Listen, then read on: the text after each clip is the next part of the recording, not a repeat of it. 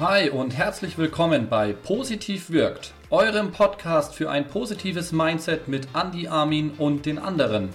Heute haben wir nicht nur die großartige Möglichkeit bekommen, mehr über die Entstehung des Christopher Street Day in Karlsruhe zu lernen und was es bedeutet, schwul zu sein in 2019, sondern auch die großartige Person hinter diesen Geschichten.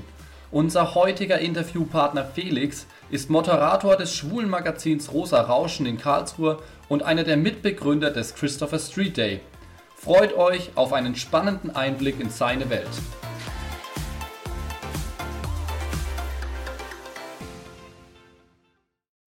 Hallo Felix, schön, dass du da bist. Vielleicht kannst du dich einfach mal mit ein, zwei Worten unseren Hörern vorstellen. Ja, hallo, danke erstmal für die Einleitung was gibt's groß zu mir zu sagen? Ich bin fast 50. Äh, ich mache seit uh, über 20 Jahren mit bei Rosa Rauschen. Und ich mache, wie du gesagt hast, beim CSD mit, seit es ihn gibt. Der CSD in Karlsruhe, wie es ihn heute gibt, hat erst mit einer Demo begonnen 2010 und seit 2011 äh, ist es jedes Jahr eben ein klassischer Christopher Street Day mit Parade und äh, Fest. Das ist ja wirklich, wirklich cool. Ich mag ein Stück weiter vorne anfangen. Auch von mir großes Hallo. Hallo Felix.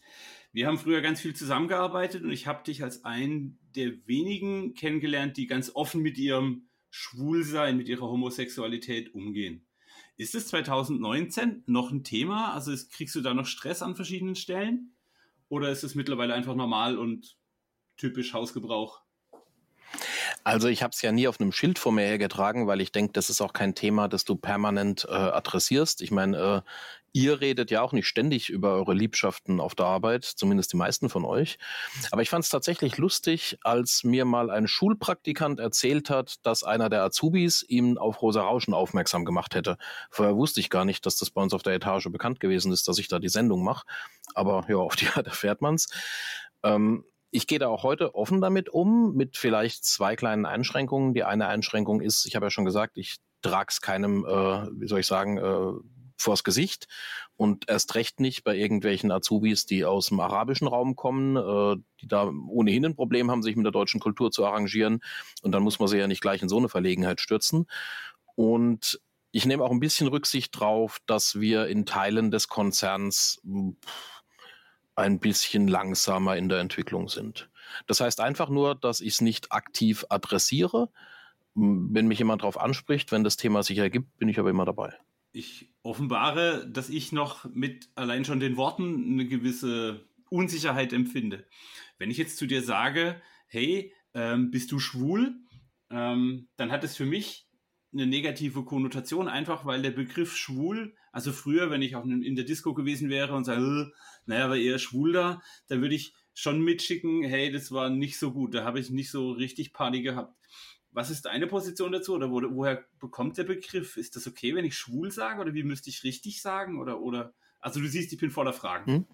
Also der Begriff schwul ist heute durchaus positiv besetzt und das ist ein Ergebnis von äh, jahrelanger Arbeit genau der, der schwulen Community, weil man mit dem sperrigen Begriff homosexuell oder homophil oder wie auch immer eigentlich einfach furchtbar wenig anfangen kann. Ja, Ende des 19. Jahrhunderts haben die ersten äh, Erforscher der Homosexualität von Urningen oder anderen Wortkonstrukten gesprochen. Dann hat sich das Schimpfwort schwul eben gebildet. Ähm, kennt es ja auch in Zusammenhängen wie, dass man da in Schwulitäten kommt oder so. Und dann haben die Schwulen das eigentlich für sich positiv umgedeutet, positiv besetzt. Ich glaube, das Problem ist, ähm, da muss ich vielleicht ein bisschen ausholen, wenn du als Schwuler dein Coming Out hast, also wenn du erstmal für dich selber merkst, dass du auf Männer stehst dann hängt stark von deiner eigenen kulturellen Prägung, von deinem Umfeld ab, wie leicht dir das von den Lippen geht. Da gibt's heute welche, wo das wirklich erstaunlich einfach vonstatten geht. Die haben dann sicher auch irgendwann mal ihre Probleme eben im Geschäft oder, oder je nachdem, mit wem sie zu tun haben.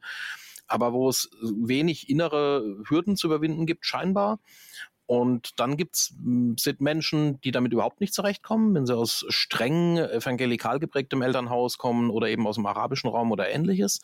Auch bei mir ist es so, ich komme aus einem katholischen Umfeld, bin auch immer noch überzeugt katholischer Kirchgänger, aber ich habe wirklich sehr lange gebraucht. Ich habe im Prinzip erst mit 27 Jahren so um den Dreh äh, in den Spiegel gucken und sagen können, ich bin schwul. Ja, also es war irgendwie so dieses Ich stehe auf Männer war schon klar und man, man weiß ja schon selber, was man für Fantasien hat und was man was man geil findet und, und mit wem man zusammen sein will.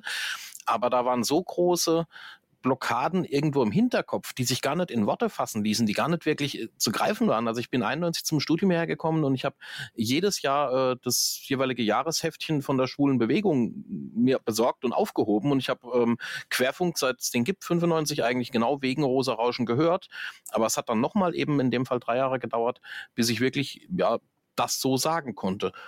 Und dann, das ist dann wieder mein Naturell, wenn halt dann mal der Pfropfen gezogen ist, wenn es dann, dann mal offen ist, dann hast du schon so eine Phase, wo du es erstmal jedem erzählst.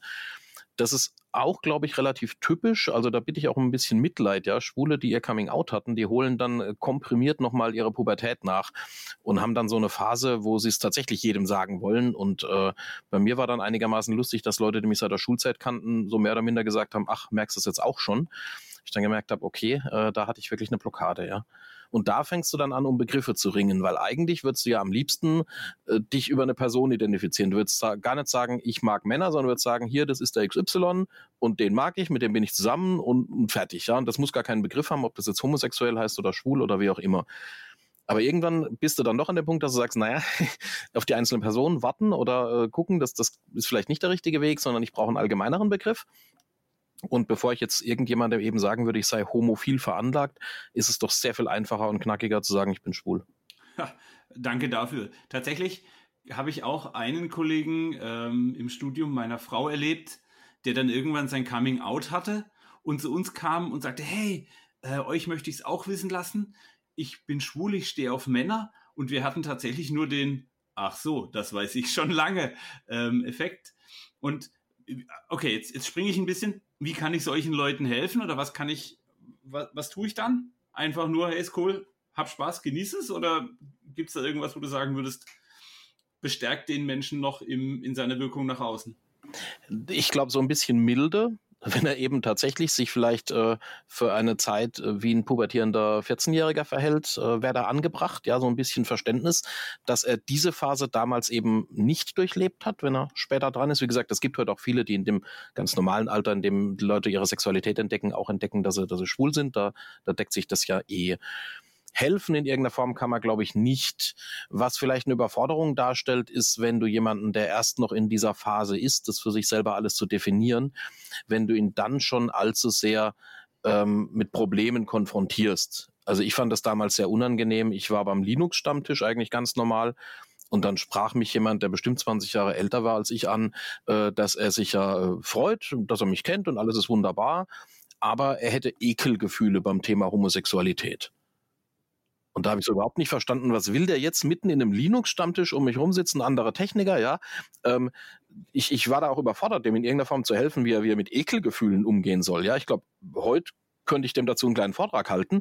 Aber so pff, drei Monate, nachdem du dein Coming Out hast, ist das nicht so das, wo du, was du kannst. Und deswegen einfach so ein bisschen zurückhalten und wie gesagt, so ein bisschen vielleicht milde. Ähm, und sie akzeptieren, dass da jetzt gerade so, so ein Quell aufspringt, das reicht eigentlich. Okay. Ähm, du hattest, oder ich hatte die Frage gestellt, ob das 2019 oder jetzt dann bald 2020 ähm, noch ein Thema ist. Hat sich da was geändert? Also glaubst du, dass es junge Leute, junge Männer heute einfacher haben mit ihrem Coming Out? Insgesamt gesehen auf jeden Fall. Mein seit irgendwann 93 oder so ist äh, gibt es einen Paragraph 175 nicht mehr. Ähm, das hat sich so langsam durchaus in den Köpfen festgesetzt. Es gibt mittlerweile auch zum Beispiel in der katholischen Kirche überall auch Schwulengruppen. Ja, es gibt schwule Pfadfinder, schwule, es gibt die KJG. Ähm, also du kommst damit äh, in allen Gruppen irgendwo zurecht. Allgemein glaube ich, äh, dass wir schon durch, äh, sei es einerseits durch Migration, das sind ja jetzt nicht nur die Flüchtlinge, das sind ja auch irgendwelche Türken oder Russlanddeutschen, die damit ein größeres Problem haben, und einer generellen ähm, Verdrängung der Sexualität in die Schlafzimmer äh, da auch wieder ein Rollback haben, wo wir aufmerksam sein müssen. Also ich würde jetzt zum Beispiel in Karlsruhe nachts nicht in jedem Stadtteil Händchen halten mit einem Mann rumlaufen. Ja, das würde ich aber mit meiner Frau wahrscheinlich auch nicht. Also ich glaube, das hat dann nichts mit der äh, sexuellen Ausrichtung zu tun, sondern eher mit dem Umfeld. Die formalen Rahmenbedingungen sind auf jeden Fall besser geworden und es ist mittlerweile, da gibt es auch ganz tolle äh, Filme und Dokus dazu. Äh, es ist selbst in der tiefsten Provinz eigentlich mittlerweile möglich, offen schwul zu leben und zum Beispiel in einer Dorfgemeinschaft oder beim Schützenverein akzeptiert zu werden. Also die, äh, die aggressiven Homo-Gegner sind auf dem Rückzug. Cool. Inwiefern hilft dann Rosa Rauschen als Magazin, als Schwulenmagazin für genau die Leute, die vielleicht noch nicht ihr Coming Out hatten, ähm, um in gewissen Weise sich dem leichter zu nähern? Wir haben ab und zu mal uns überlegt, wer uns eigentlich hört. Weil da gibt es keine, keine richtigen Hörerbefragungen, die gibt es nur für den Querfunk als Ganzes und äh, der Querfunk ist so heterogen, dass du da wenig, wenig Rückschlüsse ziehen kannst. Wir wissen von drei Hörergruppen, ähm, die eine Hörergruppe, das sind, ich sag mal, Bewegungsschwule, die sich also in Vereinen engagieren, die irgendwas machen. Die haben früher intensiv Rosa Rauschen gehört, weil ihr müsst euch klar machen, 95 hatte ja nur ein Bruchteil der Leute E-Mail. Da hat man Terminänderungen noch per Telefonlawine durchgegeben und ähnliche Scherze. Und da war halt so eine wöchentliche Radiosendung äh, für die Vernetzung gut. Die hören uns aus Solidarität heute noch. Die freuen sich, wenn sie über uns erfahren, was weiß ich, wer der neue Schirmherr vom CSD ist oder was das ein Motto sein wird oder andere Informationen. Ähm, aber die Gruppe ist auf jeden Fall rückläufig. Eine zweite rückläufige Gruppe sind ältere Schwule. Also wir haben ganz rührende Leserbriefe bekommen, mit mechanischer Schreibmaschine getippt und dann anonym eingeworfen, wo uns Leute versichern, äh, dass wir so ein Tor in die schwule Welt für sie seien.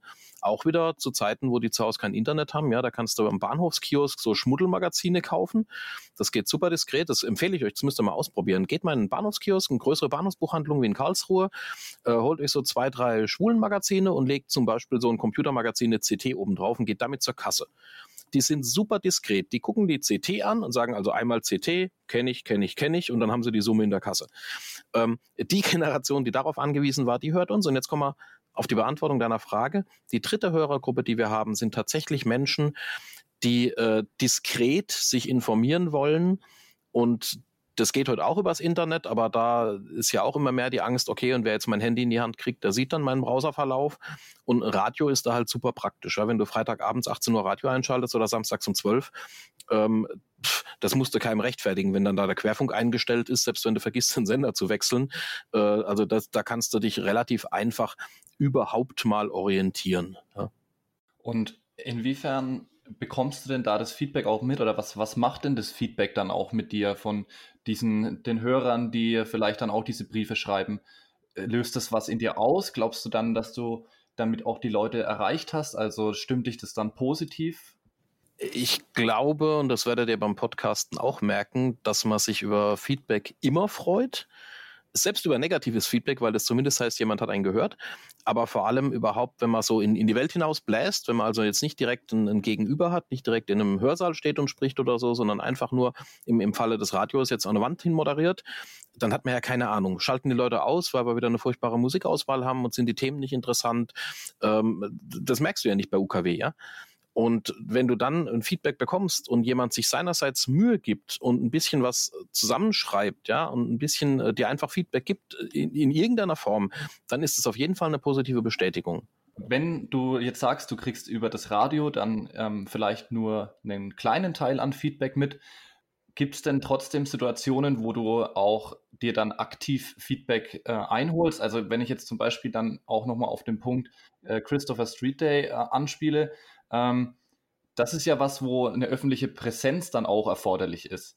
Ähm, gibt dir das dann, sage ich mal, ein aktiveres Feedback nochmal, auch deine Thematiken und, und dein, deine Visionen oder dein, dein positives Bild, was du dadurch erzeugen willst, so in die Welt zu tragen? Also hilft es dir dabei, nochmal deine Thematiken besser zu adressieren?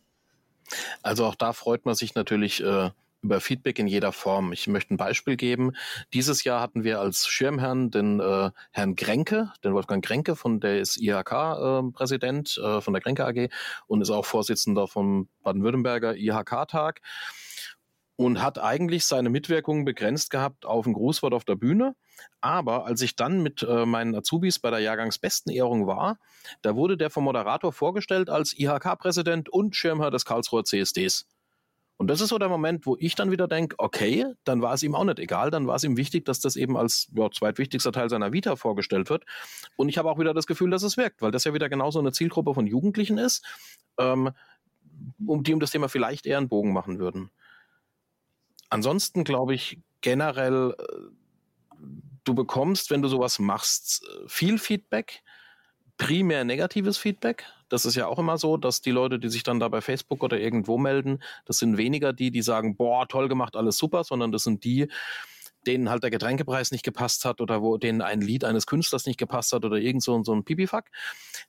Aber auf der anderen Seite, wenn dann die BNN die ja vor zehn Jahren das höchstens noch in einem kleinen halben Spalte erwähnt hätte, eine halbe Seite über ein CSD berichtet, ja, dann denkst du, okay, es war nicht alles vergebens und wir schaffen es, äh, für Aufmerksamkeit für unsere Anliegen zu sorgen.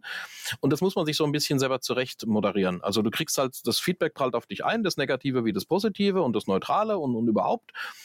Und dann musst du so für dich irgendwie mal hinsetzen, wie von so einem Berg von, von Puzzleteilen und sagen, okay, war es das wert? Hat es was gebracht? Bin ich meinem Ziel näher gekommen? Und in der Summe hast du dann positive äh, Rückwirkung.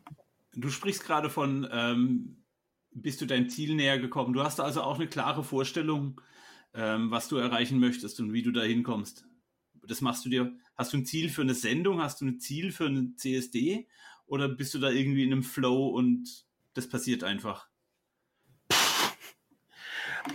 Also ich glaube, ich würde beides nicht machen, wenn es mir keinen Spaß machen würde ich mache das nicht mit der Verbissenheit, mit der manche Leute vielleicht politische Ziele verfolgen oder so, sondern ich mache es zuallererst mal aus Spaß an der Freude. Ähm, beim Radio vielleicht mehr noch äh, als beim CSD selber. Beim CSD ist es schon so, dass der CSD Ziele hat. Ähm, mal über mehrere Jahre gesagt, ist das Ziel eigentlich, uns als ganz normale Teile der Bevölkerung der Stadt Karlsruhe zu zeigen.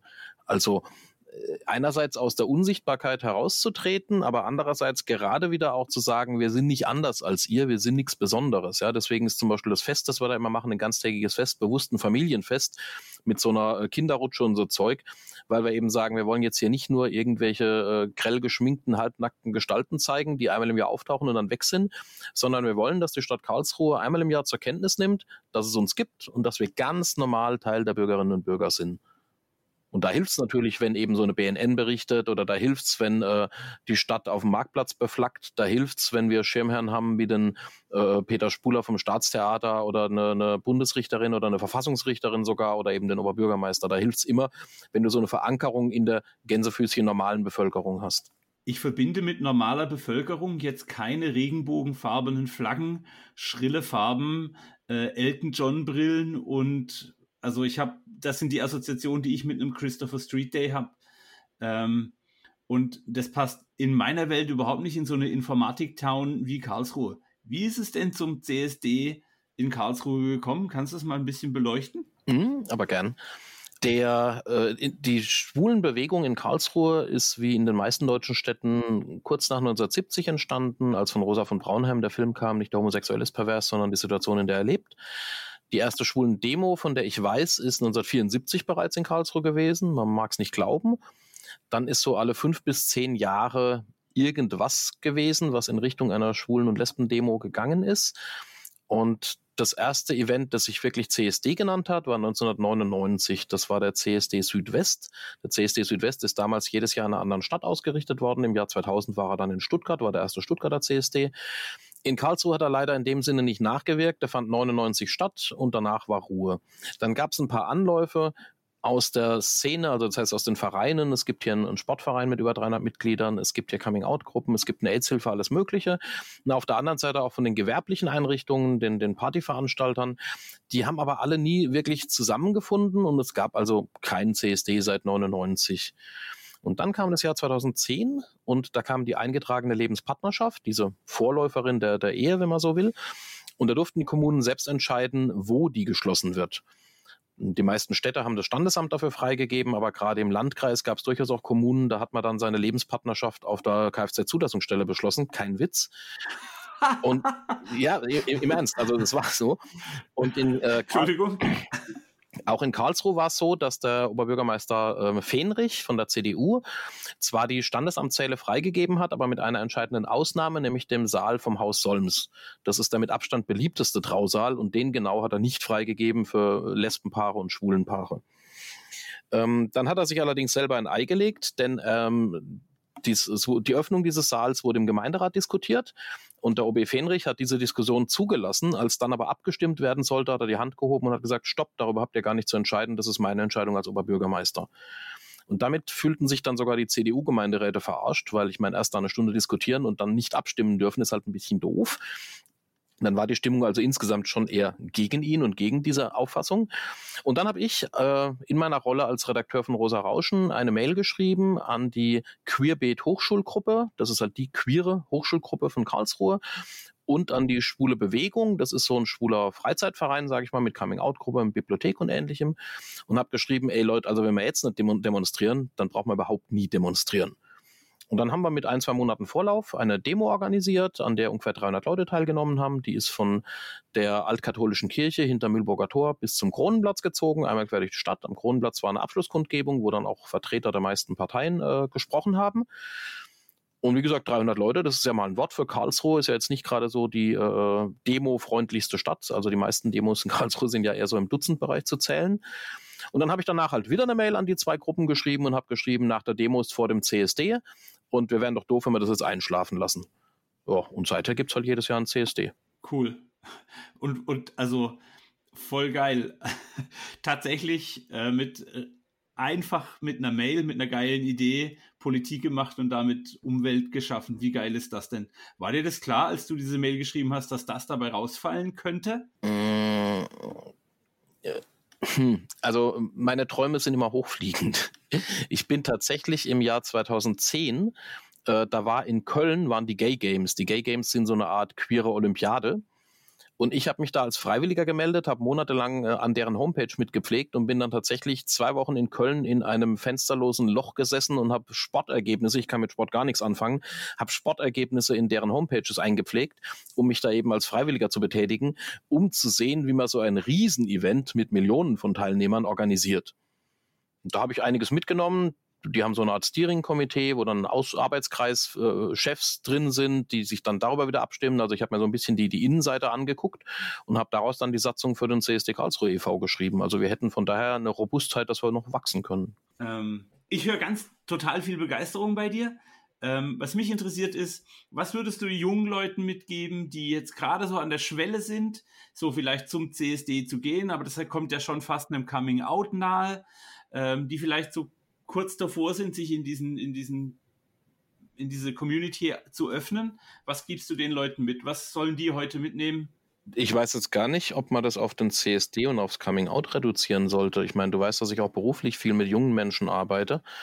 Und was ich allen Menschen mitgebe, ist, begeister dich für was. Mach's mit Leidenschaft. Mach's, weil es einfach geil ist. Ob dich jetzt Technik begeistert, ob du gerne halbnackt auf der Straße tanzt, ob du gerne mit, mit Kommunalpolitikern diskutierst, mach das, was, was dich wirklich begeistert, was dich wirklich äh, zutiefst befriedigt und dann wirst du das auch gut machen, ja.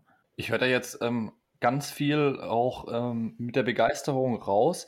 Ist es dann auch so, dass wenn du beispielsweise jetzt eine neue Idee hast, dass du dir, du sagst, deine Träume sind immer hochfliegend, dass du dir das dann auch ausmalst? Hast du da feste Bilder dann schon im Kopf, wie eine Idee mal aussehen soll, wie der Weg dahin geht? Oder wie, wie muss ich mir das bei dir vorstellen? Also wie kommst du dann tatsächlich ins Tun?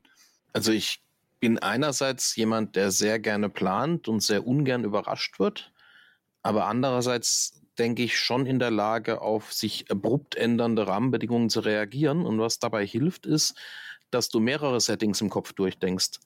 Also, dass du einfach äh, äh, die Idee wiederkäust, mehrere Szenarien überlegst, jeweils überlegst, okay, wenn das wäre, was müsste dann, was wäre dann sinnvoll, was kann man daraus machen?